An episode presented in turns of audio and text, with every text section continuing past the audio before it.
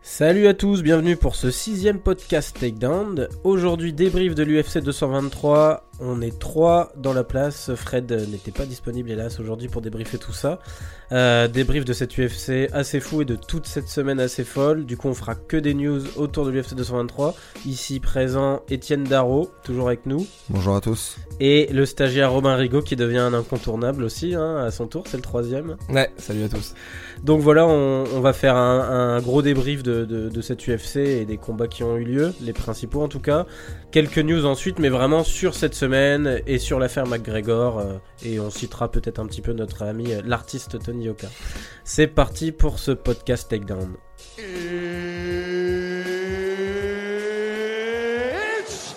time! Take this! Hey, I'm not surprised, motherfuckers. On commence par le main event. Alors le main event qui a changé au moins euh, 3, 4, 5 fois au cours de la semaine, je saurais même pas le dire. Entre Khabib Nurmagomedov et enfin Rabib Nurmagomedov, ils le disent tous maintenant, j'ai vu à l'UFC et Ali Quinta du coup hein, qui, qui, a osé euh, euh, se présenter euh, en dernière minute pour remplacer un peu tout ça. On en parlera après hein, de, toute cette histoire de Max Holloway qui a pas pu faire le poids, euh, désistement de Ferguson une semaine avant, McGregor et compagnie. Et puis Là, on désistement plus... presque aussi d'Anthony Pettis en de fait. Pettis aussi qui s'est sabordé lui-même mm. finalement. là, on va vraiment plus débriefer le combat en lui-même et on va commencer par toi Robin. Donc on rappelle une victoire prévisible au départ hein, de Rabib en 5 rounds par décision unanime. Ouais, ouais, la victoire était prévisible. C'est même plus au final Ali, Ali Quinta qu'il faut féliciter parce que tenir les 5 rounds c'était solide. Et euh, une performance avec quand même des, euh, des petits trous de la part, euh, de la part de Khabib. C'est la première fois qu'on voit vraiment des ouvertures dans l'un de ses combats. En tout cas, la première fois depuis les derniers combats où il est pas mal ouais. médiatisé. Quoi. Ouais, ouais, ouais. Où genre Edson Barbosa, pour le coup, il lui avait vraiment roulé dessus. Il y avait vraiment pas beaucoup de failles. Le game plan, il était simple mettre au sol le plus souvent possible. Barbosa, jamais le laisser respirer. La fin du premier round, il a failli avoir le finish, donc euh, je pensais que ça allait tourner court. Et au final, Yaquinta, il baisse son centre de gravité, il défend bien les takedowns, solide. Et euh, Khabib qui s'échappe un peu de son game plan dans le 3 et le 4 en essayant de jouer au striker. Bon, au final, l'objectif, il est là. Hein. Champion, champion incontesté des, des, légers, incontesté et invaincu. Combat, combat intéressant, mais euh, qui pour moi a plus montré les failles dans le, dans les gameplays de, de Khabib qu'autre chose. Ouais, je suis entièrement d'accord. C'est là-dessus que ce combat a été intéressant parce qu'au départ, on, je me disais qu'il y aurait peu d'enseignements à en tirer. On a pu voir des failles et, et c'est rassurant, quoi. Hein, Etienne, t'en as pensé quoi? Ouais, en fait, je pense qu'il a été forcé euh, dans le troisième, quatrième et puis cinquième round de, de, de faire du striking parce qu'il était trop fatigué pour, euh, pour essayer de mettre son. On le rappelle, Aya Quinta, c'est un lutteur universitaire. Euh, donc c'était sans doute assez difficile de le mettre au sol une fois qu'on est fatigué. Donc toi tu penses que c'était c'était vraiment euh, pas choisi? Parce que beaucoup d'observateurs ont dit que selon eux il y avait une domination telle que Khabib euh, a voulu montrer qu'il était capable de rivaliser en striking et compagnie. Toi tu penses qu'il a pas eu le choix? Non, je voyais on voyait bien qu'il était en fait il était il était trop fatigué pour en fait tenter de de, de mettre au sol son adversaire et si Ayaquinta défendait les takedowns en fait il, il risquait de en fait finalement d'être de plus en plus fatigué et peut-être pas de voir la fin du combat puisqu'on sait en plus qu'Ayaquinta c'est un puncher.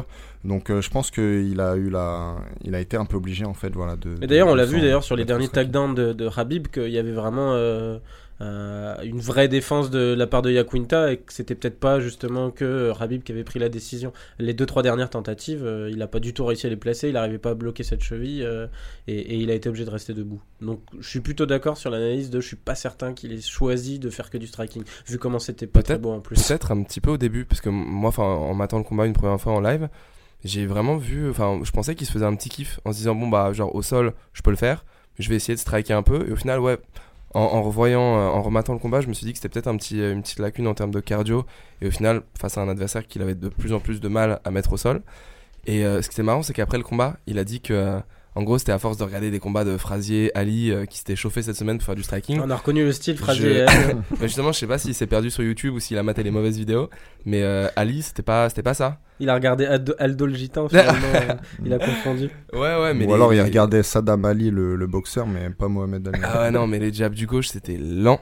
C'était très lent. Enfin, c'était bizarre. Et le seul moment où il a été mis en difficulté, c'était quand il était en striking avec 2-3 comptes de Yakunta. Au quatrième round, c'est ça Quatrième, moi, je crois. Et son corner, il y a bah, son. Euh, pas son coach, mais je crois que c'est. Euh, bah, un, autre de, un autre des mecs qui était dans le corner a dit après le combat qu'il avait perdu, perdu sa voix dans l'octogone parce que troisième et quatrième round, genre. Et pourtant, Khabib, il était avec la ceinture à côté et le mec gueulait sur Khabib en mode genre, c'est pas possible, tu vois. tu, tu nous as fait peur. Le 3L4, jamais tu refais ça. Donc, euh, effectivement, c'était peut-être pas une partie de plaisir. C'était. euh, Ouais, je sais pas, c'était bizarre. Mais euh, ouverture pour. Tonton McGregor, peut-être, je sais pas. Bah, ce qui est intéressant justement euh, sur ce combat-là, parce que attention, hein, là, euh, on, on essaie de chercher aussi des choses à redire. Il y a eu des choses à redire, on est là pour analyser, mettre un peu de perspective, mais, euh, mais ça reste une performance très dominante. Mm. Il a gagné, Ouais, ouais, carrément. il devait gagner, il a fait le taf, mais, mais, Mais, je suis mais pas persuadé qu'il ait gagné tous les rounds. Tu vois, j'entendais qu'il ait- qu'il avait gagné tous les rounds. sur les sur les cartes Sur des juges, j'ai pas vu, j'avoue le détail. Ouais, c'était surtout- 50, euh, 43. Moi, je vois pas lequel il peut perdre parce que il y t'as le a quatrième qui, où il euh, prend quelques coups, mais, mais il en met quand même beaucoup plus, Moi- même moi, si je trouve pas que- des coups tranchants. Moi, je trouve quoi. que dans les derniers, dans les trois derniers rounds, même si on va dire il en gagne au moins deux sur les trois, euh, je trouve que les coups, les coups les plus marquants viennent de, de Yaquinta. Le problème qu'il y a aussi, c'est que Yaquinta avait quand même l'air rincé et Ouais. avait une espèce de garde bizarre où, comme tu, tu disais, on en parlait un peu avant l'émission, euh, il cherchait ce, ce, ce- ce punch qui sonne et, et- et il Mhm. acceptait d'en prendre beaucoup pour le chercher. Mhm. Et je pense que ça, quand même, aux yeux des juges, quand t'as Khabib qui avançait en permanence et qui, qui lui massait un peu le nez. Il y a deux juges qui ont, euh, il y a deux juges qui ont donné deux rounds euh, à Yaquinta, 8 à la place de 9. C'est-à-dire qu'il y a deux juges qui ont scoré le, le combat Ouais. 50-43. Mais c'est les premiers, je crois. Mhm. Euh, bah, sûrement le premier, Sur les sûr. premiers rounds, ouais, il Et ça doit être le considère euh, deuxième surtout le, aussi. der- le premier où il est à deux doigts de. Ouais, mais moi je donne les de 5 plier le bagage. à Khabib. À la limite, le 4, ça peut se discuter, mais pour moi, les 5. les cinq à Globalement, oui, non, globalement, ouais. je pense qu'il gagne les 5 rounds. euh, Peut-être doute sur le quatrième. Euh, en tout cas, ouais, c'est- c'est quelque chose d'intéressant aussi sur qu'est-ce qu'aurait pu faire euh, un. Bah, allons plus loin, un Tony Ferguson, mais un Max Holloway aussi Mhm. contre un, un Rabib aussi ouvert euh, euh, avec le menton euh, qui, qui, qui, qui voyage pendant tout le round, quoi, tous Bah, les derniers. C'est-à-dire qu'on sait maintenant que Khabib, après deux rounds, il est lui-même plus, plus vraiment le même bonhomme. Donc un Tony Ferguson et un Max Holloway, s'ils arrivaient à survivre euh, ces deux premiers rounds, et dans le cas de Tony Ferguson, on peut vraiment pas en douter, euh, j'aurais bien aimé voir euh, ouais, ce qu'ils auraient été capables de faire après en striking contre Khabib. Et Ferguson, je pense qu'il aurait pu vraiment le- l'inquiéter. Enfin, en tout cas, si, si tout était resté. Ouais, parce qu'Holloway, en plus, il aurait peut-être eu les doutes sur son cardio aurait- aussi, avec ouais. le weight cut assez hard et tout, quoi. Holloway, il aurait peut-être eu du mal à survivre les premiers surtout. Et c'est peut-être ça la clé au final de gagner contre Khabib, c'est de survivre les premières phases au sol et pas, et pas se faire molester pendant genre tout le round. Et en vrai, euh, Ferguson, je pense qu'il aurait, il aurait fait largement mieux que survivre pendant les deux premiers.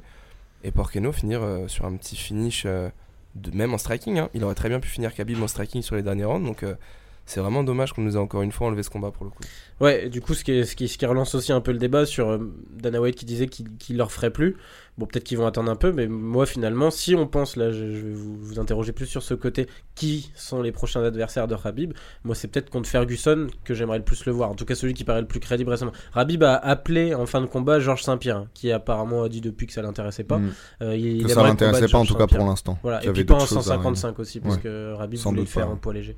Mais, euh, mais vous, vous, messieurs, vous aimeriez le voir, revoir contre qui, Étienne? Euh, bah, moi, j'aimerais le voir contre Conor McGregor. Je pense qu'en plus, là, la, promotion euh, est déjà en marche.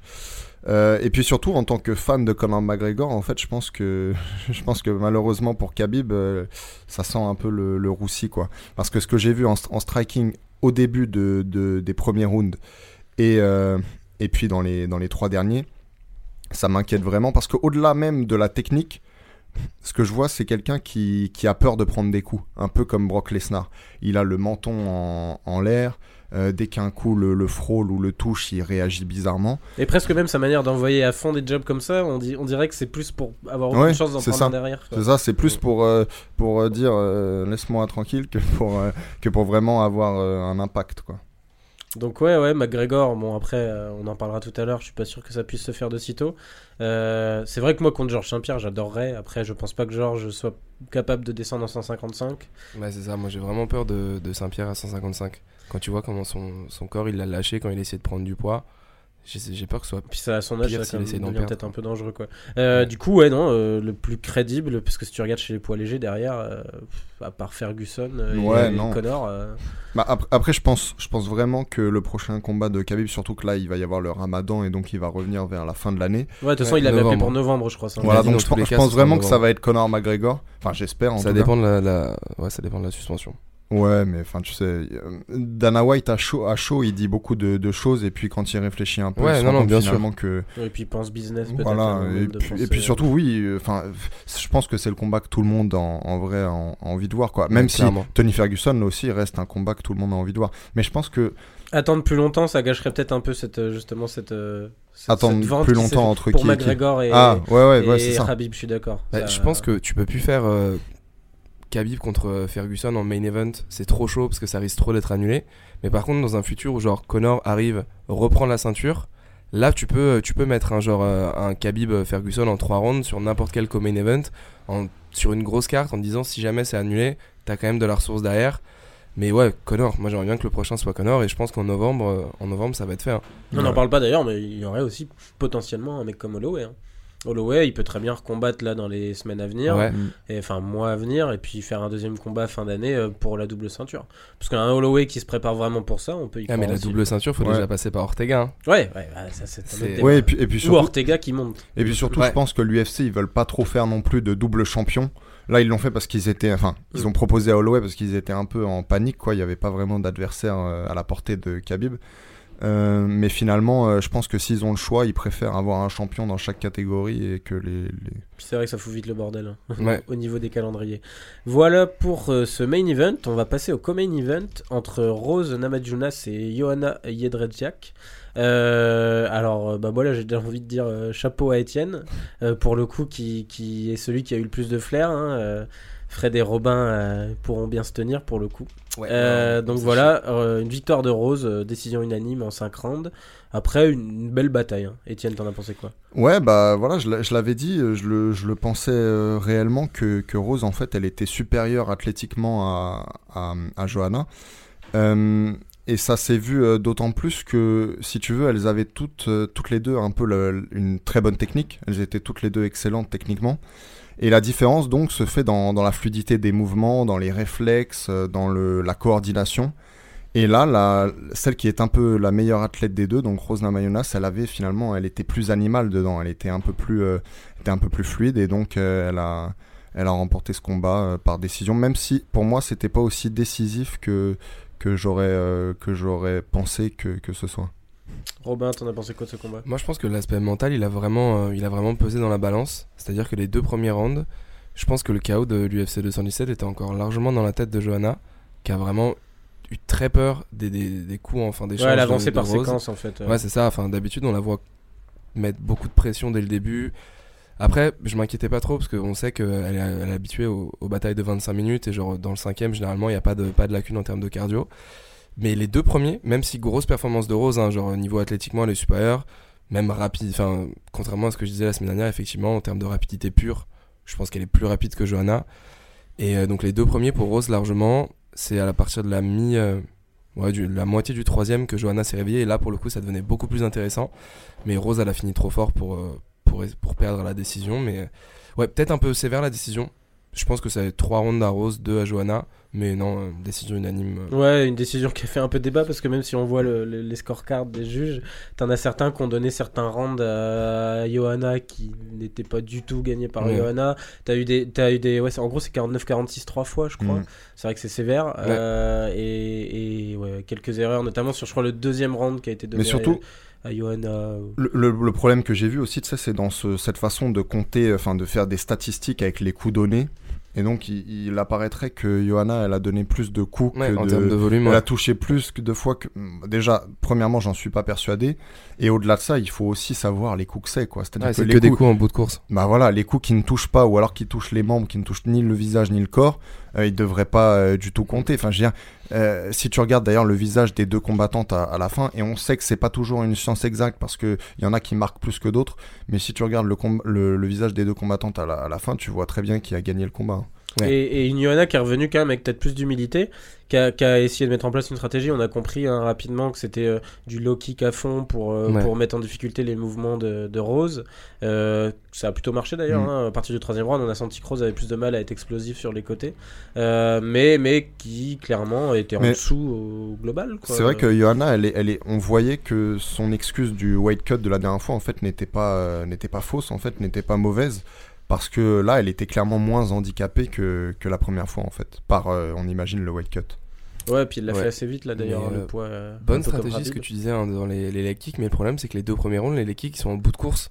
Et c'est c'est- c'est- c'est pas évident de genre vraiment annihiler un peu la mobilité de son adversaire en frappant timidement en bout de course, même les enchaînements.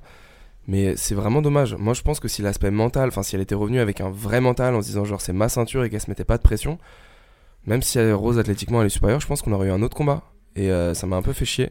Je, je sais pas si c'est, comme tu disais, Étienne, la dernière fois, si c'est le menton de Jo- Johanna qui est plus d'actualité ou si c'est vraiment son mental. Mais je pense que elle s'est trop limitée. Elle a, elle a limité les combinaisons dans les deux premiers parce qu'elle avait peur d'y aller. Et euh, pour les deux premiers, enfin, en 50, généralement, quand tu perds les deux premiers, c'est difficile de revenir. Donc, euh, elle s'est un peu tiré une balle dans le pied toute seule dès le début, je pense. Euh, mais euh, pour revenir sur les low kicks, parce que c'est vrai que c'était un, un fait marquant quand même du combat, mais à la fin euh, donc du, du combat, Rose a dit qu'elle prenait souvent des low kicks de Pat Barry et que donc à côté de ça, ceux de Johanna vraiment c'était pas grand chose. Donc donc finalement peut-être que ça ça aussi ça l'a pas ça l'a pas tant dérangé que ça. Moi, ce qui m'a impressionné aussi, c'est ouais, le, le, le, le- le cœur de, de, de Rose. hein. Parce Ouais. que des combats en 5 rounds, elle en a pas fait beaucoup. Je crois Non. que ça devait être son deuxième, un, peut-être. Ouais, c'était son Un contre deuxième. Paige, euh, Paige Van Zandt. qui Ouais, c'est ça qu'elle euh, avait gagné ouais, par soumission, soumission en au dernier round, dernier, je crois. ouais. Et, euh, et, et finalement, le, ce regain de forme dans le 5 round, parce qu'on on sentait qu'elle était en train quand même un peu de perdre la décision. Mhm. hein. Euh, ce regain de forme assez éclatant, hein, parce que le cinquième round, elle, elle le gagne assez facilement. Ouais. Et puis, euh, je sais pas, cette gestion de l'effort euh, où elle a pas eu l'air de paniquer à un seul moment. Moi, je me dis, à 25 ans, euh, contre, pour une revanche contre une nana qui était invaincue jusque-là pour le titre avant elle, chapeau. Et puis- hein, chapeau. Et puis surtout qu'elle avait eu l'air d'être très gênée par les événements de la semaine euh, dont on va, va parler ensuite, mais donc elle a failli euh, même euh, se retirer du, du combat. Donc ouais, c'est vrai que c'est vrai que c'était assez impressionnant. Donc, est-ce que, ça c'est ma prochaine question, euh, le, le règne de, de Tug Rose commence, messieurs? Parce qu'on va pas la revoir. Il y en a qui demandent déjà un- une trilogie contre Johanna. Bon, déjà, trilogie, quand t'as perdu les deux premiers, euh, on va peut-être attendre un peu. Ouais. Et, et, et moi, j'aimerais voir un peu de changement. Contre qui euh, va-t-elle combattre? Donc, il y a quelques rumeurs hein, pour le moment déjà sur Carolina, qui, l'avait, euh, qui a gagné hein, d'ailleurs Mm. ce week-end là contre Félix Erig. Il y a d'autres rumeurs, euh, je sais plus, Jessica Andrade. Mm. Ouais, moi j'aimerais bien Andrade. Ah ouais, pourquoi? Ouais, bah parce que elle déjà son dernier combat contre, je crois que le dernier combat d'Andrade c'est contre Claudia Gadella.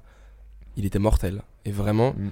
D'ailleurs Andrade pour le coup c'est l'une des seules où quand c'est euh, quand elle est venue faire face à Johanna, je pensais vraiment que c'était une des une candidate très sérieuse pour. euh, Je crois que c'était Sia Torres, le hein, le dernier combat d'Andrade, je vérifie. C'est possible. C'est possible, c'est possible en ait. Euh, Elle sort ouais, d'une victoire contre Te- Tessia Torres et avant elle avait gagné contre Gadella, Ok. c'est ça. Après ça, avoir perdu contre Jedrzejczyk. Et j'aimerais beaucoup beaucoup voir ce combat. Et enfin cette catégorie elle est super intéressante parce que je pense que Johanna, elle a pas encore, elle a pas encore dit son dernier mot. Je pense qu'elle peut encore battre des meufs comme Kovalkiewicz ou Andrade. Donc euh, il y a tellement de monde, il y a Gadella qui revient derrière, mais ouais Andrade j'aimerais beaucoup avoir le match-up. euh, Alors il y a aussi Rose. des débats sur Johanna, est-ce qu'elle montrait pas Mais ouais, mais alors moi je suis pas vraiment d'accord avec Robin. En fait, j'ai l'impression que hormis les, les deux premières donc de la catégorie, la championne et, et Johanna, le, le, le talent euh, dans, chez les autres en fait est assez Ouais. est assez euh, réduit quoi. Ouais, c'est enfin il y en a aucune qui, qui fait vraiment peur à, à la championne actuellement quoi. Euh, Moi je pense que Carolina. euh, Oui, Ca- Carolina a l'air d'être celle qui peut le, le Bah, mieux battre. c'est probablement celle qui a le plus de chances d'avoir une revanche vu qu'elle l'a déjà Mais battue, contre ouais. Félix Erig, là, même si elle gagne, euh, déjà c'était assez serré. Et puis en plus, c'était pas non plus. euh, comment Éclatant. dire Ouais, c'était pas Ouais. éclatant. Donc ouais, avenir de cette catégorie en suspens, on va voir. En tout cas, euh, C'est pour ça qu'un troisième combat contre Johanna ne me dérangerait même pas tant que ça en fait. C'est rare que je dise des choses comme ça, mais, mais je serais prêt à avoir un troisième combat entre les deux. De on suite verra. là. Moi je Bah, pense Ouais, je pense qu'on- il peut se passer beaucoup de choses. Je suis pas sûr qu'elle recombat tout de suite Tug Rose. Mais voilà, ça sera à mon avis Andrade, euh, Kovalkiewicz ou Johanna. On verra. Affaire à suivre. On passe au combat suivant entre Renato Moicano et Calvin Qatar. Donc moi c'était celui que j'attendais le plus. et c'est celui euh, devant lequel je me suis endormi, hein, je La le reconnais. Purge. Et je me suis sérieusement endormi. hein, Je commençais à être un peu dans le mal. Euh, ouais, ouais, non, combat. pff. Après, est-ce que juste, finalement, fallait pas s'y attendre Justement, un combat peut-être aussi important pour l'avenir de ces deux gars. Euh, plus d'observation, euh, une gestion euh, technique juste pour gagner. Donc, on rappelle un victoire de Moicano par décision unanime. Mm. Mais après, un combat assez ennuyeux, quoi.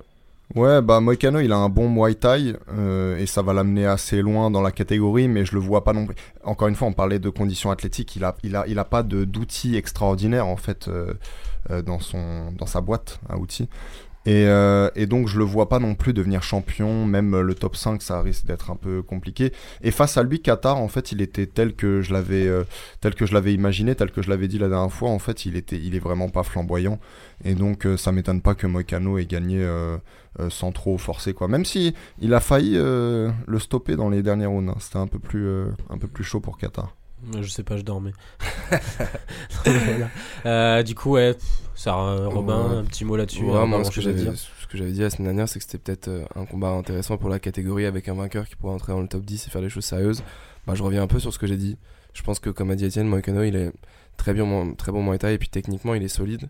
Mais je le vois pas, il a pas ce petit truc qui pourrait l'amener dans Mm. le top 5. Je pense qu'il va rester dans le top 10 parce que techniquement, il est très bon et il peut prendre pas mal de combattants sur un combat en 3 rounds. Mais tu le fais monter contre des Holloway, des Ortega. Il a combattu Ortega déjà une fois. Ouais, bah c'était ça, son Ouais. dernier combat, il avait perdu Ouais. contre Ortega, mais il gagnait jusqu'à deux minutes de la fin. quoi. Ouais. Et Mais, euh, euh, Ortega l'a soumis. euh, Bah, Ortega, en fait- euh, il en est à plusieurs. Ouais, c'est le spécialiste en la matière. Mais je, pense qu'il aura pas, tu sais, il a pas le, il a pas le punch power qu'il faut pour finir un combat. Je pense techniquement c'est bon, donc il fera des bons combats, mais ce sera jamais un mec qui aura des. euh, son premier adversaire contre le top 5, je pense que ça révélera vraiment ses, ses limites. Ouais, affaire à suivre. Moi, je, je le vois bien faire un finir Quel, dans quel le top âge il 5 a dans Est-ce les que, deux tu- ans. est-ce que tu peux nous dire quel âge il a Euh, je vais vous dire ça, attention, je réfléchis, je réfléchis. je ne regarde pas du tout mon ordinateur. Euh, je crois qu'il est, il a 29 ans, un truc comme ça, je vérifie. Ouais, Ah, donc c'est pas 28 jeune ans, que ça, ouais. 28 ans. 28 ans, ouais, il est pas si jeune que ça, donc ouais, comme, Mm. comme a dit Robin, je pense pas qu'il fera des, des étincelles non plus. Ouais, moi je suis prêt à mettre une pièce sur au moins un top 5 dans les dans les Ouais, c'est l'année, possible, dans ouais. l'année, je Mais alors pense. vraiment cinquième. Voilà, c'est déjà bien. Euh, on passe. Alors là, ce combat, il y aura beaucoup plus de choses à dire. Euh, un autre combat featherweight, mais beaucoup plus intéressant. Pourtant, ils n'étaient pas rankés euh, entre Zabid Magomed Sharipov et Kal Bochniak. Euh, vous admirerez, je vois Solide Robin au qui niveau fait de la prononciation. Bah, je l'ai tellement répété depuis que le combat a eu lieu.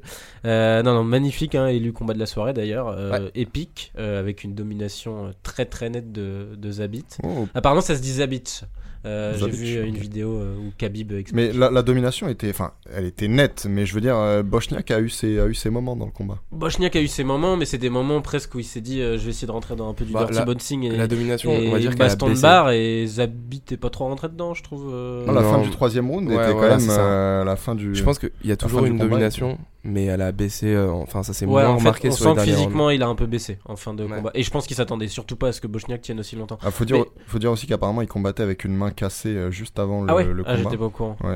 Euh, ce qui, ce qui d'ailleurs du coup me rassure sur sa boxe anglaise parce que j'étais en train de enfin je me disais euh, que Zabit voilà son seul défaut euh, visible jusqu'à présent était sa boxe anglaise en fait ses kicks sont très bons son sa lutte et son jiu-jitsu sont excellents aussi mais sa boxe anglaise il y avait un problème et donc peut-être que c'est l'explication mais sinon euh, moi j'ai l'impression qu'au-delà même du combat de la soirée c'était c'était pour moi le, le combat de 2018 en tout cas euh, Jusqu'à maintenant, ouais, ouais. Et, puis, et puis surtout des moves qu'on n'a pas forcément l'habitude de voir. À un moment, il lui met une espèce de, de balayette, balayage. Ah ouais, ouais, euh, ouais, ça c'était ouais. ouf. euh, avec une feinte avant. Avec une main sur la tête, balayette, c'est Ah genre un ouais, truc de daron. magnifique, C'était ah ouais, magnifique. c'était impressionnant. il a fait des coups de pied aussi à la Sanchai Ouais. Ah, mais- euh, Il y en tente un ou deux même sur la fin en roulant par terre. Non mais ouais, on, on en avait parlé hein, avant euh, dans notre preview. Mm. On s'était dit qu'il pourrait être très spectaculaire et je crois que c'est Fred aussi qui disait qu'il le trouvait beaucoup plus spectaculaire qu'un Rabib parce qu'il avait le côté striker sûr, en ouais. plus.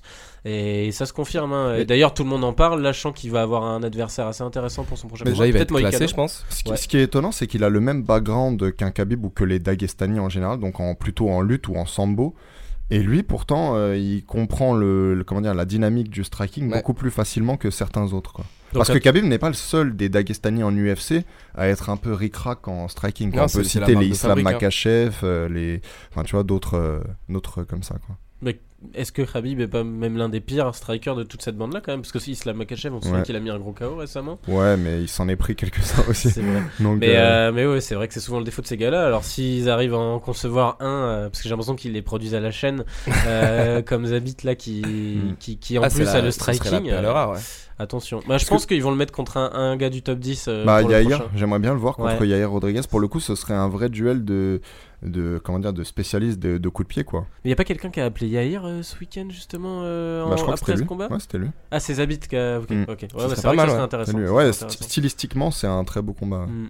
Ouais. Après, est-ce qu'ils vont prendre le risque de mettre parce qu'hier ils voulaient aussi un peu le faire monter, de le remettre contre un gars euh, Ouais, qui a mais d'un l'air dangereux comme ça. ça peut être pas mal pour eux parce que au final, même si Yair perd, double, ouais. ils ont un autre gars à faire monter, donc euh, dans tous les cas, Bah, c'est cool. Oui, oui, c'est en, tout cas, en, en pur striking, je pense que Yair a plus de, de talent que, que Zabit. Mais après, euh, Zabit euh, Magomed Sharipov est peut-être un combattant plus complet. Donc, euh, à voir où ça peut nous, nous amener. Et Frankie Edgar avait stoppé Yair au sol en ground and pound, est-ce que Zabit peut faire Mais il a l'air d'avoir une très bonne lutte, surtout pour son morphotype qui, qui est pas celui d'un lutteur en fait. Mais euh, ouais, il a l'air d'avoir une très bonne lutte. Ouais, donc euh, voilà, euh, Zabit Magomed euh, Sharipov, euh, combattant sûr. Et puis, euh, coup de chapeau quand même à Kal Bolchiak, hein, euh, bon guerrier, limité Mm. techniquement, mais qui. qui... Enfin, sans lui, ça aurait pas pu être un combat de la soirée. Ouais, ouais, il quoi. faut de- Il, en- il envoie des gros crochets et comme je disais, à la fin du, à la fin du combat, euh, Ouais, ça touchait un peu plus. Ouais, il était vraiment, enfin, il était pas en danger, mais disons que il fallait pas que le combat dure 2-3 Ouais. minutes de plus, quoi. Donc voilà. Euh, le combat de la soirée et on passe euh, alors ça, ça sera assez rapide à- bah, ça a été élu performance de la soirée avec euh, celle de je sais plus c'est qui le Alors, deuxième Zabit je crois euh, Zabit combat de la soirée, le vainqueur de Joe Lawson combat de la voilà soirée donc et c'était ça dont j'avais Olivier parlé Chris, alors attention parce que si on en avait pas parlé en prévu Chris Grutzemacher Alors ouais, en anglais on dit Gritzmacher. Gritzmacher. Et, euh, mais comme tu l'imagines bien, c'est de l'allemand. ouais. Donc je sais pas comment on dit en allemand. Est-ce qu'il y a quelqu'un ici qui a fait de l'allemand? On va l'appeler. Schumacher euh, euh, donc voilà Chris euh, qui, qui a massé euh, Joe Lawson Ah ouais, c'était l'enfer, putain. En le touchant au visage énormément. Donc arrêt. Alors je, je sais pas, j'ai vu certains endroits que c'était arrêt du médecin, d'autres que c'était arrêt de son coin. je crois que c'est le corner. stop. Euh, bah si c'est pas le corner, ça aurait été le médecin. Je pense Ah qu'il dans y tous voyait plus rien, hein, les deux yeux enflés. Est-ce que c'est pas la fin hein. pour Joe Lawson euh, Ah Il s'était déjà fait démonter. Ça fait un moment ouais, que euh, ça a l'air d'être un peu la fin pour lui. Bah, il fait il- même combat, hein, genre à chaque fois il rush euh, dès les 15 premières secondes et après euh, c'est fini. Il est resté à distance, mais j'ai pas compris son gameplay. Il s'est mis lui-même à distance de son adversaire, il prenait que des coups, il en mettait pas. Je pense que c'est euh, ouais, c'est fini. hein. Il est un peu dépassé. Mais ce qui est intéressant avec Joe Lawson, c'est que c'est un peu une légende discrète de, de l'UFC. En fait, tout le monde veut le combattre, mais sans, euh, sans euh, manquer de respect. En fait, c'est tout le monde veut Ouais, avoir Joe Lawson sur le sur le ouais, bilan, sur sa carte. ou En, en tout cas, euh, tout le monde a envie de frayer avec Joe Lawson. donc, euh, donc c'est ça, ça c'est assez intéressant. Après avoir vu ce combat-là, il y a beaucoup de monde qui risque d'avoir envie de continuer à frayer avec lui parce que Ah, c'est quand même moins inquiétant qu'à une certaine époque. hein. Bon, lui, on se souviendra quand même de son combat contre Jim Miller, hein, qui était, Mm. qui était un, un maître en Bah, la matière en termes de, de blood. euh, Je pense que Jo-. Joe Lawson est l'un des recordman de- du nombre de, performances de Night, ouais. ouais, Fight of the Night et de performances de la soirée. Donc, euh, ouais. Donc voilà, euh, Joe Lawson en fin de carrière. hein. Pourtant, il est que 33 ans, mais c'est vrai qu'il a combattu énormément. Euh, et on finit juste par la belle perf euh, de la soirée. Ah bah oui, non, c'est lui qui a eu la deuxième justement Mm. performance de la soirée avec euh. Grutzmacher là. Olivier Aubin Mercier. Aubin-Mercier. Donc voilà, grosse perf avec une énorme victoire par KO. Ah. T'en as pensé quoi Mais ce que, ce que je voulais dire sur Olivier Aubin-Mercier, c'est que c'est vraiment, euh, voilà, c'est un autre de ces, de ces types qui a une personnalité vraiment rafraîchissante. C'est un gars vraiment cool. Euh, c'est un Québécois en plus, donc on, on comment dire, c'est un peu notre cousin. On, on l'aime bien naturellement. C'est vrai que le petit accent était sympa. Là. Ouais. Et euh, bah, c'est un, un type que j'ai découvert à l'époque dans euh, The Ultimate Fighter euh, Nations. À l'époque, c'était Canada finale, contre. Australie. Ouais, il avait perdu en finale. Euh, et euh, donc, c'était avant tout un, un judoka, un lutteur très bon de jiu-jitsu. Et puis maintenant, il se développe euh, vraiment bien en striking. Ses dernières sorties, elles sont bah, de, de mieux en mieux, en fait. Donc, euh, bah, discrètement, lui aussi, il arrive dans le top 15. Euh, et je pense qu'il pourrait devenir à terme un, un pérenne dans le top 10. Alors, plus haut, peut-être pas, mais en tout cas, euh, il pourrait devenir le nouveau Joe Lawson. De toute façon, là, il va rentrer dans le top 15, c'est sûr. Ouais, il a battu Dunham, Mm. qui était genre 11ème, Ouais, un truc était- comme ça, je crois. Euh, ouais, ouais, 9 combats à l'UFC, 7 victoires. euh, Non, c'est et solide, puis Plutôt agréable à regarder combattre, Ouais. quoi. euh. C'est solide, ça monte en puissance et je pense que c'est ça, c'est un mec qui va rester dans le top 10. Puis on sait que le marché canadien, ils ont besoin aussi de nouvelles têtes. Il Mm. n'y a plus Rory, euh, Georges Ouais. Saint-Pierre est pas prêt de recombattre. Finalement, ils ont plus vraiment de tête d'affiche. Euh, donc, est-ce que ce serait pas la prochaine tête Et d'affiche d'ailleurs, il, il a dit après en interview qu'il voulait qu'on le surnomme maintenant le Canadian Gangster. Ah ouais.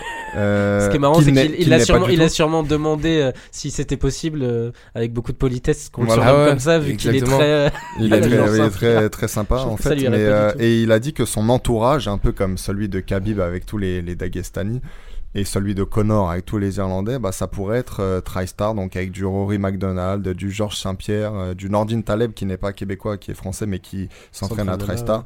Donc c'est quand même un sacré entourage aussi. euh, c'est sûr que s'il se balade comme ça dans les rues, euh, dans les euh, les streets of Montréal, on, on pourrait l'appeler le Canadien. Ça va devenir les, les nouvelles modes, ça qui se baladent tous avec, euh, avec 20 clones derrière eux, euh, puis qui s'affrontent à coups de bus et de, et de, et de diable. Donc voilà, euh, c'est Et fini. Rory McDonald enterre les corps à la fin, dans son jardin. Tu le verras toujours vainqueur dans tous les cas.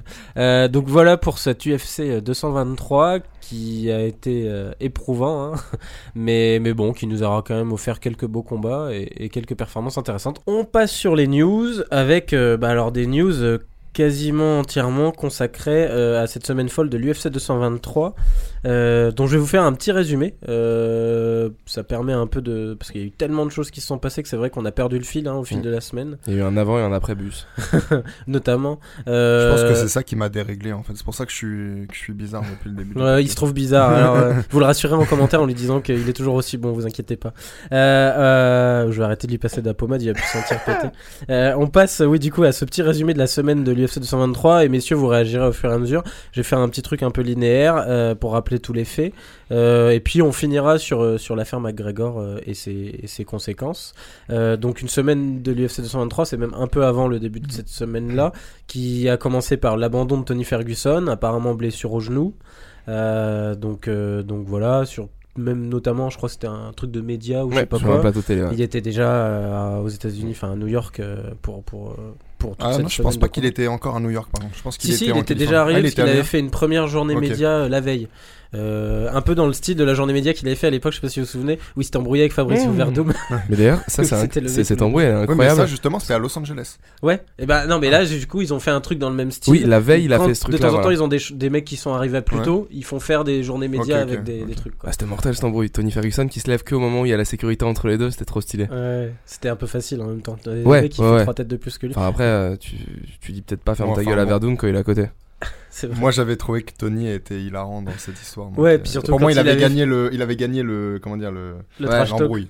Mais surtout que ouais, il y avait le côté euh, continue à rester à combattre sur mon undercard, euh, régale-toi bien, un truc comme ça en conclusion. Puis surtout, il lui parlait alors qu'il fixait les journalistes en face de lui avec ses lunettes de soleil. Enfin, je veux dire, Ouais. c'était lunaire un peu, tu vois.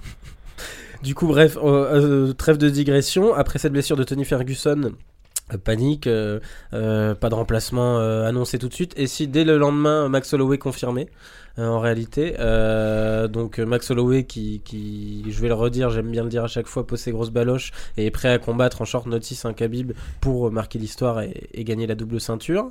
Euh, donc là, euh, déjà, euh, petit emballement. Hein. Oui, mais déjà, il y, y a quelques inquiétudes. On n'est pas sûr qu'on qu'il qu'il puisse faire le poids. On rappelle, on a Il faisait 186 livres apparemment au Ah, moment ok, où ça, il je a savais été pas. prévenu. Ça, je savais pas, mais donc révélé, on ouais. rappelle que George Lockhart, dans, Lockhart, qui est son nutritionniste, avait dit que c'était sans doute l'un des plus gros cuts qu'il aurait à faire.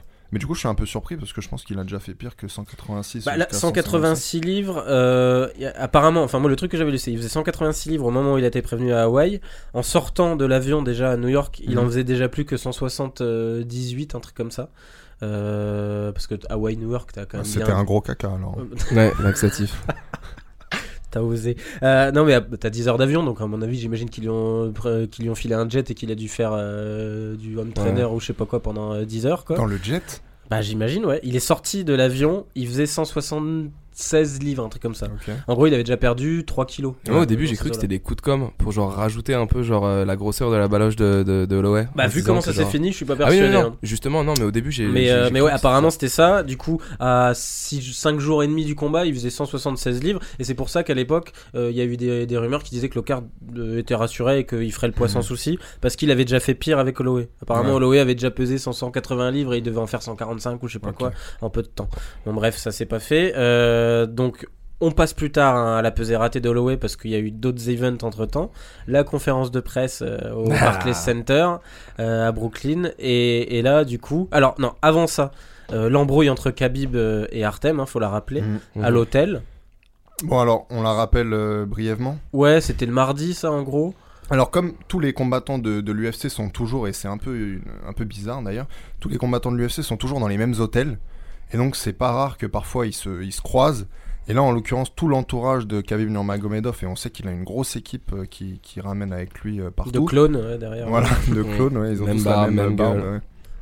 Et, euh, et donc il a, il a croisé Artem Lobov qui était en compagnie de- d'un seul mec je crois et c'était le, le fameux mec qu'on avait vu euh, à l'époque sur des vidéos Ouais, euh, oui, c'est copier Conor McGregor. euh, se il se faisait passer pour Conor McGregor, mais qui avait euh, parce qu'il est très stock. et il Ah fait du, oui, du- oui, le, le mec qui fait des street workouts. Voilà, exactement. À Venice Beach, là. Et, euh, et donc apparemment c'était lui, le mec qui était avec Artem. Ouais. Enfin bref, donc les deux ont été un peu intimidés par euh, par l'équipe de, de Khabib parce que Khabib lui reprochait en fait d'avoir euh, dit des choses sur lui dans les médias. Ouais, c'était un an plus tôt, un truc comme ouais, ça. je voilà. crois. Alors que lui, Khabib donc n'avait jamais rien dit sur Artem Lobov, ce qui d'ailleurs est, est assez vrai. Du coup, c'est- il y a cette embrouille. Chiquette derrière la tête. voilà, qui tue un peu la tête et tout.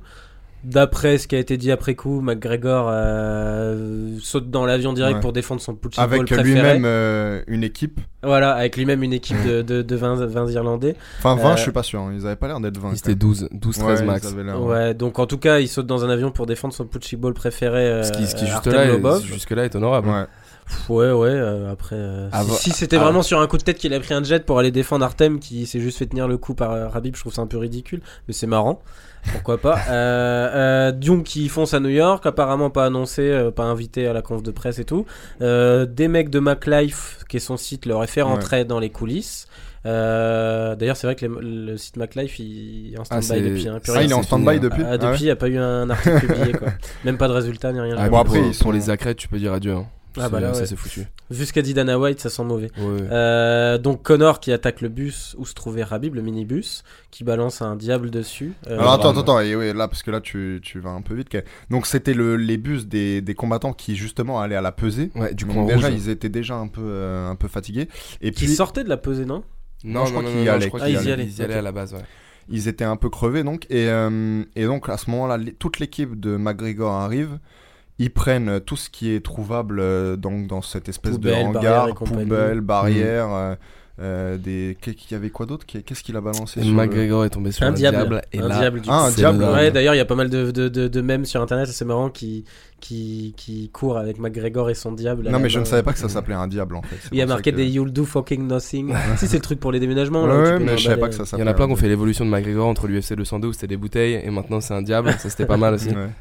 Donc euh, voilà, en tout cas, il pète une vitre. euh, Il pète une vitre, il... Sous laquelle était Michael Chiesa, c'est Voilà. ça. qui est, qui est cut au visage et, euh, et au crâne. On a vu d'ailleurs hein, sur les coulisses de Ouais, des ouais, c'est images. assez où- impressionnant, il pisse le sang. Ah bah euh, moi justement je suis pas d'accord du tout. Ouais, Ouais, non, il pisse pas le sang, ouais, mais c'est vrai qu'il a une petite euh, coupure. Ah, hein. Il y a une coupure au-dessus Ouais. du nez. Ouais, mais ça euh, Et. Ryborg, il a des lunettes et il a rien du tout. J'ai du mal. À... Bon, après, il a montré des photos de son œil qui Mais alors- était Oui, irrité, mais ça par contre, j'ai. Enfin, Bah, alors Michael Chiesa a dit qu'en fait, euh, ce qui est, euh, ce que les gens ne voyaient pas en fait, ce que les gens ne peuvent pas savoir, c'est que ce genre de vitre, au moment où elle se brise, en fait, elle forme une espèce de poussière.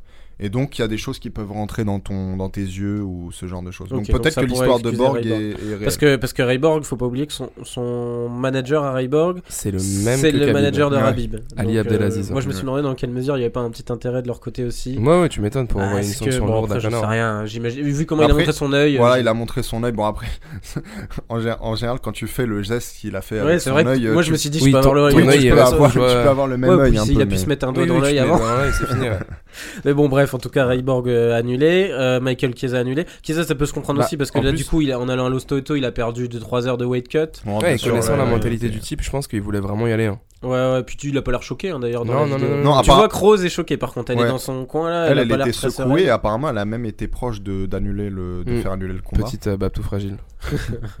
Ouais, je Ouais, t'oserais non, pas tant ça. mais-. Oui, non, non, Euh, j'irai pas. hein, Bon, en sûr. tout cas, euh, voilà, trois combats qui tombent à l'eau parce qu'Artem euh, est retiré de la carte par euh, Dana White vu Mm. qu'il faisait partie des, faisait partie Mention- de... des 12 men- furieux là. Mention abrutie de la part de Artem d'ailleurs. D'aller Ah ouais, attaquer ouais, un bus ouais. alors que t'es censé aller à la peser euh, après. euh, Mention solide. Bon, après- Artem, il suit Connor quoi. Il pose Mm, pas trop de de ouf. questions. Ouais, et puis, enfin, Artem, il s'est fait un peu humilier quand même pendant Ouais. cette semaine. Ah ouais, un peu beaucoup, ouais. Moi, moi, je peux pas lui reprocher d'avoir euh, d'avoir fait ça. En tout cas, à lui, je peux pas lui reprocher d'avoir cherché à, à- comment dire, à avoir sa, sa revanche, quoi. Ouais, mais tu t'es Mais- pris, une, tu t'es pris une chiquette alors que, enfin, en soi, t'aurais très bien pu, même sans chercher le conflit, parce qu'il y a toute la team, t'aurais pu chercher à enlever la main du coup, genre euh, réagir un peu, et là t'arrives avec. êtes euh, sur du détail, on s'en fout. Ouais, des- mais genre, euh, buzz, Non mais tu vas pas péter un aussi, pour ça. les, gens pensent que Artem en fait il est du coup c'est la merde et tout, il a été retiré de l'UFC, il va peut-être se faire virer. Mais Artem est devenu quand même une assez grosse star si tu regardes son nombre Mm. de followers par exemple sur Instagram et tout. En fait, il a pas si peur que ça d'être par exemple viré par l'UFC. On sait qu'il a d'autres propositions même pour aller ailleurs dans d'autres Bah, promotions de MMA, time, faire de la boxe ou même du kickboxing. Donc je pense qu'il était pas si inquiet des répercussions et qu'il s'est simplement dit je vais je vais prendre ma revanche sur les sur les salopards qui m'ont qui m'ont humilié. En tout cas, ils n'ont pas pu prendre leur revanche. Euh, donc le bus se barre et compagnie. Euh, McGregor obligé de se rendre euh, à la police de New York euh, quelques heures plus tard. Apparemment, il aurait eu une conversation avec Dana White euh, Ouais. entre temps, où il avait l'air, c'est Dana White qu'on a parlé dans les médias derrière, euh, où McGregor n'avait pas du tout l'air de réaliser ce que, la portée de ce qu'il avait fait. C'est-à-dire qu'il Mm. disait, euh, euh, ils avaient pas embrouillé Artem, euh, Mm. je vois pas pourquoi on n'aurait pas le droit de venir Bah, ré- répondre. oui, et- Apparemment, au moment de la conversation, il n'était pas du tout au courant du, du souci Rose, qui est ça, et Ray Ah, ici, il a dit que je suis désolé si Ouais, il ça a a fait je flipper les autres. Mais je suis pas sûr qu'il était au Bah, courant. il était juste au courant que ça avait fait flipper Rose, mais vu qu'on n'avait pas encore la répercussion pour les autres, il s'est juste excusé genre, en parlant de Rose, mais il n'était pas au courant de, Dana White. Dana White avait l'air de dire qu'il était un peu. ouais, euh, Non, mais on comprenait quand même qu'il s'excusait pour, le, pour ceux qui, qui voulaient pas blesser, en fait. Mais non, par, par contre, t'as raison de dire qu'il s'est enfui un peu comme un, comme un bandit, en fait. mais on puisque voit sur les images. on voit sur des images que euh, toute l'équipe monte dans un espèce de petit, euh, Petit van. de petit van, voilà, tout noir, avec les vitres teintées. Et donc, ils se sont enfuis, et pendant plusieurs heures, il était un peu comme euh, O.J. Simpson, en fait. Il était en fuite, et puis après, donc, il s'est rendu à la police, quoi. Donc voilà, euh, pendant ce temps-là, euh, on essaie de trouver une solution au combat qui n'ont pas Mhm. lieu ni rien. Finalement, ils sont annulés. Le lendemain, c'est la pesée euh, officielle. Euh, Deuxième drame. Deuxième drame, voilà. Euh, Max Holloway qui ne. Alors, c'est les médecins. Lui, il voulait continuer à faire son weight cut parce qu'il n'était pas encore au Ouais. poids. Les médecins de l'UFC ont dit stop, c'est trop dangereux. Ils ont même direct dit stop pour le combat. Ils l'ont déclaré unfit. Voilà, alors, inapte. Je, je me souviens plus, mais est-ce qu'on sait à combien de kilos il a été pesé juste avant d'être arrêté Je crois qu'il était à, quelques kilos Bah, seulement, en apparemment, fait. ouais, c'était vraiment Moi j'avais lu Même pas 159. Plusieurs kilos, hein. je crois qu'il était à Ouais. un kilo et demi. un Il truc devait pas être à grand chose, mais pour que, que c'était 2 kilos. pour que les médecins, euh, bah déjà, déjà les médecins euh, sans doute euh, gardaient un œil sur lui puisque on connaissait les circonstances dans lesquelles il venait combattre. Mais au-delà de ça, je pense que s'ils l'ont stoppé alors qu'il était si proche, c'est que ça, c'était vraiment pas. Ah oui, il y avait une raison, je pense. Donc, euh, donc voilà. Parce que Euh, donc il s'est même pas présenté. Non, non, euh, il a sur même pas le- pu se présenter à la, à la Mm. pesée. Il est rentré directement à Hawaï, d'ailleurs, il a pas assisté Il à a l'événement. Ah, il est Ouais. rentré Ouais, directement. ouais. Il y a eu une petite interview de lui alors à la- à l'aéroport d'Hawaï, je crois, ouais, où il justifie, il s'excuse et tout. Euh, donc voilà, euh, là, euh, branle-bas de combat. euh, on- à un moment, on pensait que cette semaine pouvait pas être pire. Plus de main event. Euh, Rabib qui a l'air d'être quand même prêt à affronter. Alors la chance qu'ils ont eu, c'est qu'il y avait quand même pas mal de gars sur la carte qui étaient en poids léger. Bon, ils le prévoient toujours un peu ça, hein, parce qu'à mon Ouais. avis, ils avaient anticipé le fait qu'il y aurait peut-être un Qui puisse tomber à l'eau. Ouais. Euh, donc il y avait Paul Felder. En gros, les candidats qu'il y avait à ce moment-là, c'était Paul Felder, Alia Quinta et Anthony Pettis, Mm. qui lui devait combattre contre Chiesa, qui du coup a été blessé Et, par et McGregor. Anthony Pettis euh, tenait un peu la corde. Enfin, en fait, Ouais. non, Michael Chiesa aurait tenu la corde s'il était, euh, s'il Ouais. était là, puisque c'était donc le, le mieux Bah, classé. Il y a énormément de mecs qui disaient, imagine, en fait, dans les premières heures, enfin les, les premières minutes qu'on suivi l'annonce sur Holloway euh, forfait, donc là les mecs qui disaient, imaginez Michael Chiesa devant sa télé en train de voir ça, ou devant son Twitter et en train de se dire, je devais normalement combattre, j'aurais été le mieux placé pour Mm. combattre pour la ceinture, et c'est mon adversaire qui est sur une série de je sais pas combien de défaites en je sais pas combien de Mm. combats, qui va affronter euh, Khabib pour Mais la ce, qui ceinture. était, ce qui était mortel aussi, c'est que Ça sur la, sur la fiche de présentation de Connor, après qu'il ait pris le mugshot là, chez les keufs, Ouais. il y avait marqué euh, un détournement pesé à 155 livres. Et il y a eu le mouvement en mode genre Free McGregor et genre amenez-le amenez Il -le y a à des mecs qui imaginaient qu'il y a des flics qui l'escorteraient jusqu'à l'octogone. Ah, ça aurait été et tout. En termes de com, ça aurait été mortel. Pour le coup, ça aurait été, ouais, encore une fois, ça aurait été. euh, Ça sortait d'un film Rocky, quoi. Ça aurait cassé les internets. T'arrives avec la tenue orange, les mains dans le dos et tout. Non, ça Mm. être- Du coup, euh, finalement, Pétis aurait demandé trop d'argent. En fait, on a vu Pétis revenir se peser. Il, avait, il lui manquait que 0,2 livres. Mm. Donc c'est quoi 500 200 grammes, grammes, euh, ouais. ouais, t- euh, ouais, 500 grammes, un truc 500. comme ça. Euh, de kilos en tout cas. Euh, il- Du coup, on se dit Pétis tire la corde. Finalement, il aurait demandé trop de thunes. Bon, ça peut se comprendre aussi. hein, Il savait pertinemment qu'il allait se faire massacrer. Euh, bon, pourquoi pas tenter un petit coup, mais il a trop voulu jouer au, au coup Bah, de poker. je je pense que Petit, surtout, il s'est un peu disqualifié euh, lui-même. Il sentait qu'il n'était pas forcément l'homme de la situation. euh, Ah, puis c'était pour le coup le pire, enfin le plus le- facile match-up Voilà, possible pour Khabib. pour, pour, euh, pour Khabib, c'était le, le, voilà, le, le match-up le plus facile. Ouais. Finalement, euh, Felder, apparemment, à ce moment-là, moi, j'ai, enfin, nous, on était au taf vendredi, on attendait les répercussions du truc. Felder qui dit, euh, je suis prêt à le faire. La commission de New York, qui débarque en disant, non, il est pas, il est pas classé dans le top 15, on veut pas qu'il Voilà. l'affronte. C'est trop dangereux et Grande- tout. Grande connerie, ça encore. Alors ça, c'est la première Ouais. fois qu'on voit un truc pareil. C'est que hein, la commission de New York, en contre. Ouais, fait, qui, c'est qui que fait ça. Ouais. Donc euh, ça, euh, Ça, ça aurait été en Californie ou dans le bientôt. Nevada, euh, il aurait pu combattre. ouais. Et Je pense que c'est Felder. Alors après, c'est vrai que moi je trouve qu'en termes de storytelling rapide et de d'ambiance dans la salle, c'était pas con de faire combattre Yaquinta. On rappelle qu'il est originaire de, Mmh. de de New New York. Euh, de Long Island. Donc, euh, donc Mais- finalement, Ali Et alors, Yaquinta. ce qu'il faut dire aussi, c'est que Pettis et euh, Felder ne pouvaient pas combattre, euh, donc ne pouvaient pas former eux-mêmes un, un nouveau combat, puisqu'ils sont coéquipiers en fait à Rufus Sport à Milwaukee. Ah oui, Donc, parce que c'est euh, vrai qu'au départ, des gens disaient, on pas combattu. échange en- les deux. ouais. Bon, en tout cas, euh, du coup, un combat de plus annulé. Mais il y a Quinta qui se présente au dernier moment. Mm. Euh, apparemment, Felder sera reprogrammé très bientôt, hein, ils Ouais. l'ont garanti. Euh, donc il y a Quinta qui ose se présenter. Et qui, au, au début, moi j'avais vu la news comme quoi il, il pouvait pas lui accéder au titre s'il gagnait. Ouais, alors, alors là, il y a un- Là, il y a un réel imbroglio, ce qui a fait dire d'ailleurs à Steven Espinoza de, de Showtime que, que l'UFC est corrompu plus que, que la boxe. Euh, et ça fait rire, euh, Robin. Bah, faut y aller quoi. Pour aller. Mais, Plus que euh, la boxe, faut y aller. Mais non, mais c'est que en fait, donc, il... pareil, Yaquinta a été pesé euh, pas. 155,2. je Voilà, c'est ça. Il faut faire 155 piles pour être, euh, ou moins, euh, pour être euh, éligible en fait au, au titre. On rappelle à nos auditeurs euh, que 155 livres, en gros, ça fait 70 kilos.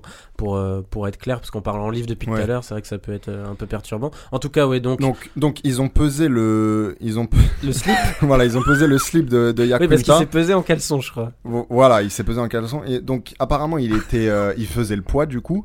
C'est pas, c'est pas une légende ça? Non, c'est pas une légende, mais par contre, il s'avérait que c'est plus un, comment dire, une espèce de tentative un peu désespérée de l'UFC de, de rendre euh, éligible, alors que la commission au final n'aurait pas accepté qu'il devienne champion s'il avait gagné. Par contre, l'UFC et puis même les, les, les spectateurs, enfin les amateurs de, de, de Il aurait eu la ceinture s'il avait gagné. Non, je pense pas. Non, mais par contre, l'UFC ouais. l'aurait désigné comme le, le champion, quoi. En fait, il l'aurait promu comme. ça aurait euh, été intéressant. de Ouais, ça aurait été assez- Mais ouais. ça aurait été intéressant, surtout que s'il y Ça avait aurait pas de ceinture. euh, parfaitement cette bordel de ce Qu'est-ce que tu euh, qu'est-ce que tu fais de McGregor s'il n'y a pas de ceinture? Imaginons il y a Quinta, il faut que il faut Khabib, il a pas la ceinture, la ceinture des poids légers, elle est détenue par qui? Eh bien, eh ben, c'est une bonne question. C'est une bonne question, mais je pense qu'ils auraient- ils l'auraient pas enlevé le titre à Connor à ce Ouais, moment. non non non, je pense pas, je ils pense l'auraient que- gardé champion.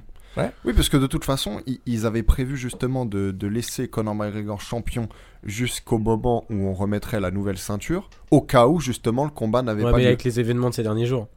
Ah bah après ça aurait peut-être changé. J'ai du mal à les imaginer Ça, laisser grosse, le titre à euh, Connor, quoi. Ça aurait été bonne, euh, compliqué. bonne technique de Dana White de pas promouvoir Ferguson directement champion incontesté parce que là du coup a la ceinture retirer. intérim- ouais. c'est ça il y aurait eu une ceinture Mm. intérimaire et genre du coup là il y a plus qu'une ceinture on est bon c'est Khabib En tout cas, ça aurait été rarement un, un aussi gros bordel. Ouais. On se retrouve quand même avec un Rabib qui combat le 11ème de la catégorie. Bon, il y est pour rien lui, hein, mais, euh, mais euh, pour gagner une ceinture ou, qui, n'était, qui était finalement détenue par on ne sait plus vraiment qui. Euh, mais donc, mention euh, honorable à Yaquinta quand même parce que ouais, là c'est one day short notice Ouais, ouais, bon, ça on va pas revenir dessus, c'était couillu. Mais en tout cas, ça, ça conclut cette, euh, cette semaine assez folle.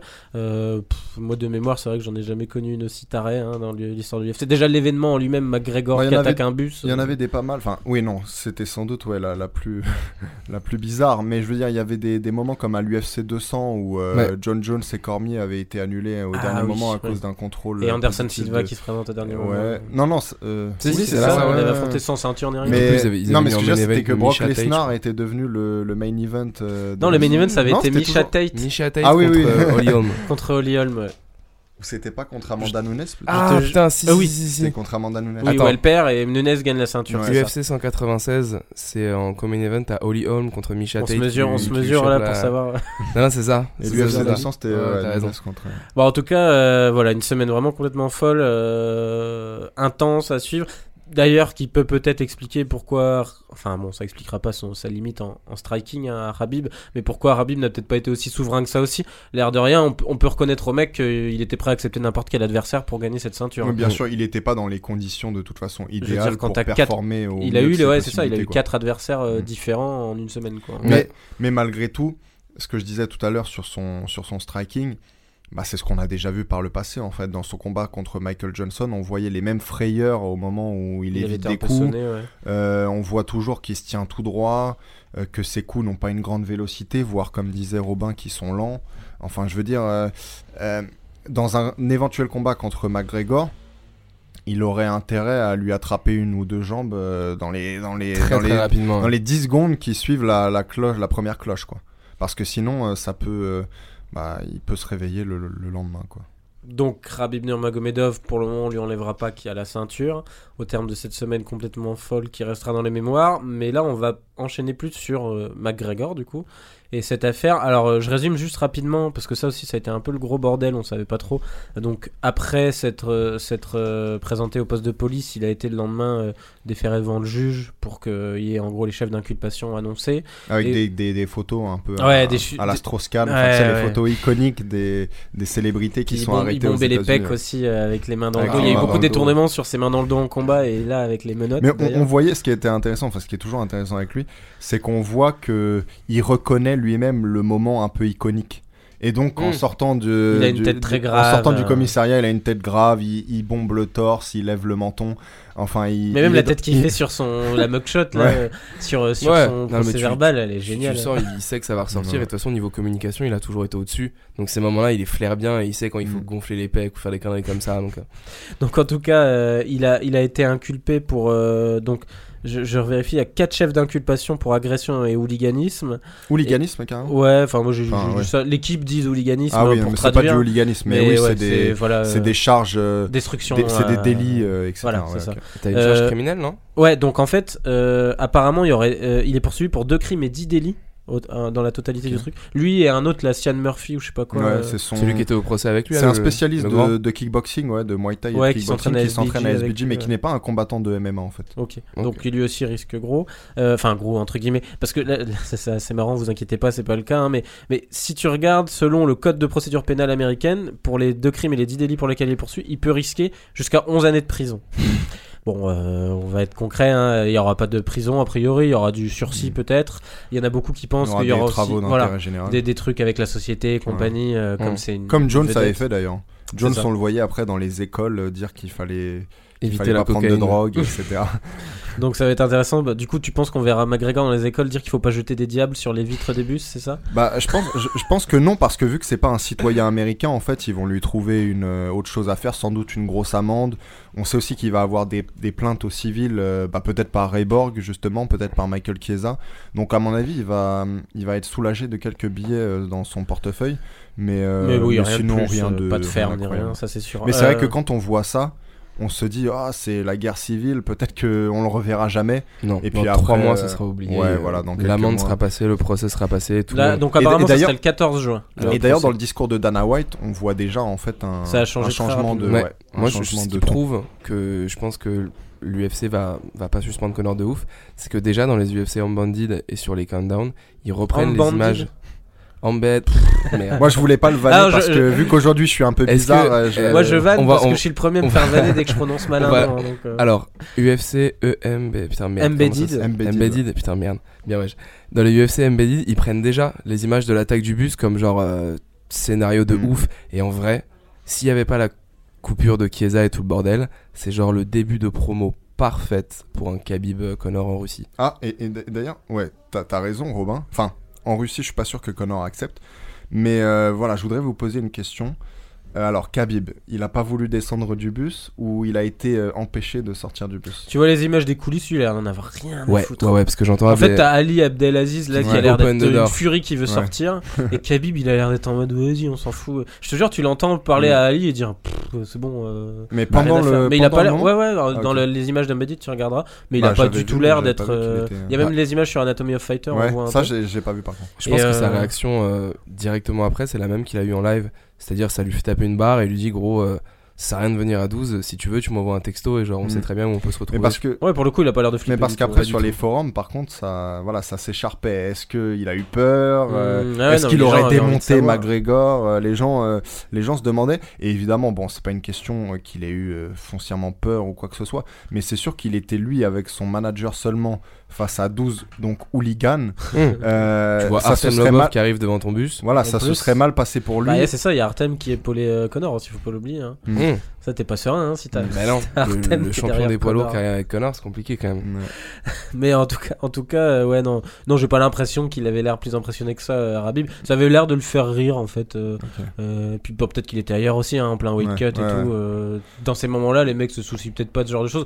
En fait, t'as toujours aussi, moi c'est ça que je trouve intéressant sur euh, une affaire comme ça, c'est que toi, quand t'es dans le milieu médiatique et puis que t'es un peu fan aussi du truc et tout, tu, tu, tu, tu fais monter le truc, tu te dis, waouh, c'est un Mm. truc de malade mental et tout. Finalement, tu vois dans les images des coulisses dans le bus même que bon, t'en as un ou deux qui flippent un peu, qui crient ou qui s'énervent, Mm. mais qu'ils se disent plus, mais c'est quoi le délire quoi Ouais. Euh, Mais il y avait qui des officiels de l'UFC qui, a- qui avaient peur. hein. Je sais que Reed Harris, qui est en gros le numéro 2 ou 3 et qui était dans le bus euh, rouge, ou- ouais. ouais, il était en gros. Mais le truc, c'est qu'apparemment, il il croyait qu'ils pas- étaient attaqués par 50 personnes. Voilà, en il savait pas tout de suite que c'était Connor. C'est Oui, la première personne en gros. Chiesa il a vu Connor arriver avec le diable et à un moment dans le bus il y a un mec qui gueule en mode genre qui, qui est en train de faire ça? Et c'est Chiesa qui dit mais euh, regardez putain c'est McGregor depuis tout à l'heure. Donc ils étaient pas au courant et Ouais, je peux puis à ce moment-là, ils ont dû se dire c'est juste un coup de com. Quoi. Et McGregor d'ailleurs qui courait autour de tout le, Ah ouais. dans tout le hangar pour trouver des trucs à jeter Mais sur on a, le- Ça, moi c'était j'avais- vraiment j'ai une expression avec des potes Alors tandis que, tandis que des espèces des, de gardes du corps de, de Dana White ouais. essayaient, mais sans Les le toucher, parce ouais. qu'ils voilà de les intercepter, mais sans euh, sans fr- euh, se mettre à, à se battre contre McGregor ou quoi. Donc euh, donc c'était ouais, C'était le lunaire. jeu. Tu vois ce qu'a fait, Ma- ce qu'a fait McGregor, on en a parlé ce week-end avec des potes, on a une expression qui s'appelle le lâcher honorable. C'est-à-dire que quand tu prends tous les objets, tu sais, tu fais semblant que tu vas faire un truc, parce que à part le diable, tout ce qui était poubelle, barrière, il peut très bien les lancer. La barrière, lui- il la jette. Hein. la barrière, il, il rate et Pas la sur poubelle, le bus. mais- Regarde bien la poubelle, il la prend et dès qu'il voit qu'il y a un mec de l'UFC qui le ceinture, il la jette. Et ça revient à la, la- la confrontation entre Alvarez et McGregor, où cette fameuse scène où il a une chaise et il s'apprête à l'acheter et qu'il Ouais. la jette pas. En du face, catch. devant lui, c'est Dana White. Donc la, la chaise, s'il veut l'acheter, il la jette. Mais c'est un lâcher honorable, ça montre que j'allais le faire. Je suis quelqu'un de costaud, je suis un gangster, mais je le fais pas parce qu'on me retient. Donc, euh, Mais il donc y aurait- tu penses qu'il il voulait pas vraiment le faire? Pour moi, il, il Je voulait pense que faire tout, il, il a- voulait fa- vraiment faire descendre Khabib. Il a de perdu ce- le de Ouais, par contre, ouais, moi je pense qu'il voulait faire descendre Khabib Ouais. parce que tu vois sur les images qu'on n'avait pas vu ça justement de l'UFC Embedded, il, il tape comme un comme Mm. une brute Ouais. un coup de poing sur la vitre hein, au début. hein, sur la tout vitre au où est. Khabib en plus. Voilà, Ouais. où est Khabib. Donc je pense qu'il s'attendait à ce que même- Khabib descende, et c'est ça qui lui a fait perdre le contrôle de se dire que genre il est arrivé juste pour euh, voir un bus lui filer devant, devant le nez et pas pouvoir avoir Khabib. Je Et il s'est dit mon coup de com il va rater si je fais pas un truc flamboyant. Non mais c'est vrai en plus. Et Mais- qui, qui aurait gagné alors ce combat euh, dans, dans tu la le rue sais déjà, tu le sais Le déjà. talking. Non, euh, Bah qui non, aurait il serait gagné jamais battu. Ils Ah sont bah pas si fous. Khabib Ouais, était mais après- descendu. Euh, si ouais. Khabib était descendu, il, il- je, je me demande même dans quelle mesure les mecs qui étaient là avec McGregor étaient pas là pour séparer le truc si Khabib était descendu. ah, il aurait pris par le très coup. actifs, à part puis, euh, ils font Sean rien. Il y a, y que l'autre étaient- euh, qui, qui- qui- qui a dû se dire ouais il y a une Ouais. bonne occasion de péter une vitre de bus. Je me Ouais. marrais, ça me Ouais, mais rappelait tu ma vois, jeunesse il aurait pas pété cette, euh, cette vitre de bus, sa mère, putain, ça aurait été la promo parfaite, tu vois. Le truc, le bus qui file, ils auraient, fait tout. les scandaliser. Ouais, c'est ça, il y aurait rien eu. C'est juste que bon, bah, il a lancé le diable. Mais moi j'ai. Mais arrêtez de dire le diable, ça me... y a pas un autre mot pour Mm, ce non, non, ça gros, Il l'appelle en ça anglais, c'est je sais plus quoi, Dolly. Un dolly, du coup, ouais, il y en a qui dolly, s'amusent à, à- à dire Connor et son dolly. Ah. Mais, euh, mais en tout cas, euh, non, un truc, moi, voilà, là, on va s'amuser à partir dans de la théorie complotiste. Euh, on va bientôt conclure. hein. La terre Mais- est plate. Mais non, non, non, sur euh, dans quelle mesure euh, Dana White était pas en amont au courant de l'intervention de Ah, Connor, il était au courant que Connor qui était. était euh, à New York. Ah oui, parce qu'il faut rappeler, on, on en a pas parlé, mais que donc euh, il devait signer un nouveau contrat. ouais, même à Fighting a fait Et un article dessus. euh. Voilà, et, et peut-être même que donc on a appris à ce moment-là que Connor aurait pu combattre pour le, la ceinture intérim des poids welter contre face à Dos Dos Anjos. Mm. Donc euh, il y avait quand même des sacrés trucs dans les tuyaux. Et euh, bon bah finalement rien de tout ça ne, ne se fera en tout cas. En parlant de l'instant. Dos Anjos, d'ailleurs, son combat contre Covington a été annoncé. Moi, j'ai Mmh. adoré toute la couverture de tout l'événement par Covington. hein. Ouais. Oh là là là là, quand il a dit, il était dans l'avion, il tweetait. euh, j'ai appris qu'il était en état de, enfin qu'il y avait un mandat d'arrêt contre Connor. Vous inquiétez pas, l'homme au Big Nuts arrive et va le choper dans les deux heures ou un truc comme ça. Surtout qu'il a, il a, il a fait, il a tweeté genre gros big up à Artem Lobov qui a enfin trouvé le moyen Ah de oui. pas perdre à l'UFC. Ouais. Mais, euh, Mais il s'est non, pris une grosse surtout- pression dans les couloirs par contre de la conférence de presse. Ouais. Ah Ouais, ouais, ouais, ouais. Enfin, euh, enfin, je sais pas si c'était une grosse pression, mais en tout cas, il voulait pas se battre Ah, non, immédiatement. non, non. ouais, Ça, c'est sûr. Mais bon, en tout cas, euh, donc voilà toute cette histoire. Non, et puis je voudrais dire aussi que ce- cette conférence de presse dont tu parles, donc euh, qui, qui était une conférence de presse pour les 25 ans, je crois, mais qui Ouais. présentait des combats à venir. euh, bah surtout, elle avait d'intéressant qu'elle remettait euh, face à face euh, Dillashaw et Garbrandt, qui est quasiment ma, ma rivalité préférée en UFC. Enfin, peut-être sauf. Euh, Ils ont donné la date du combat? Je, je sais plus 4 quand août. C'est. 4 août. 4 août. Ok. Mais, euh, mais je veux dire, leurs échanges étaient hilarants encore Ouais, une mais fois. Quoi. Il y a, il y a une. C'était à base de moi, je serais dans la vie de mon gosse, euh, motherfucker. euh, et puis, euh, enfin, des histoires comme Mais ça. tu sais qu'il y, y a eu une petite polémique par rapport à ça, parce que tu sais, ils se détestent. Et t'as une image.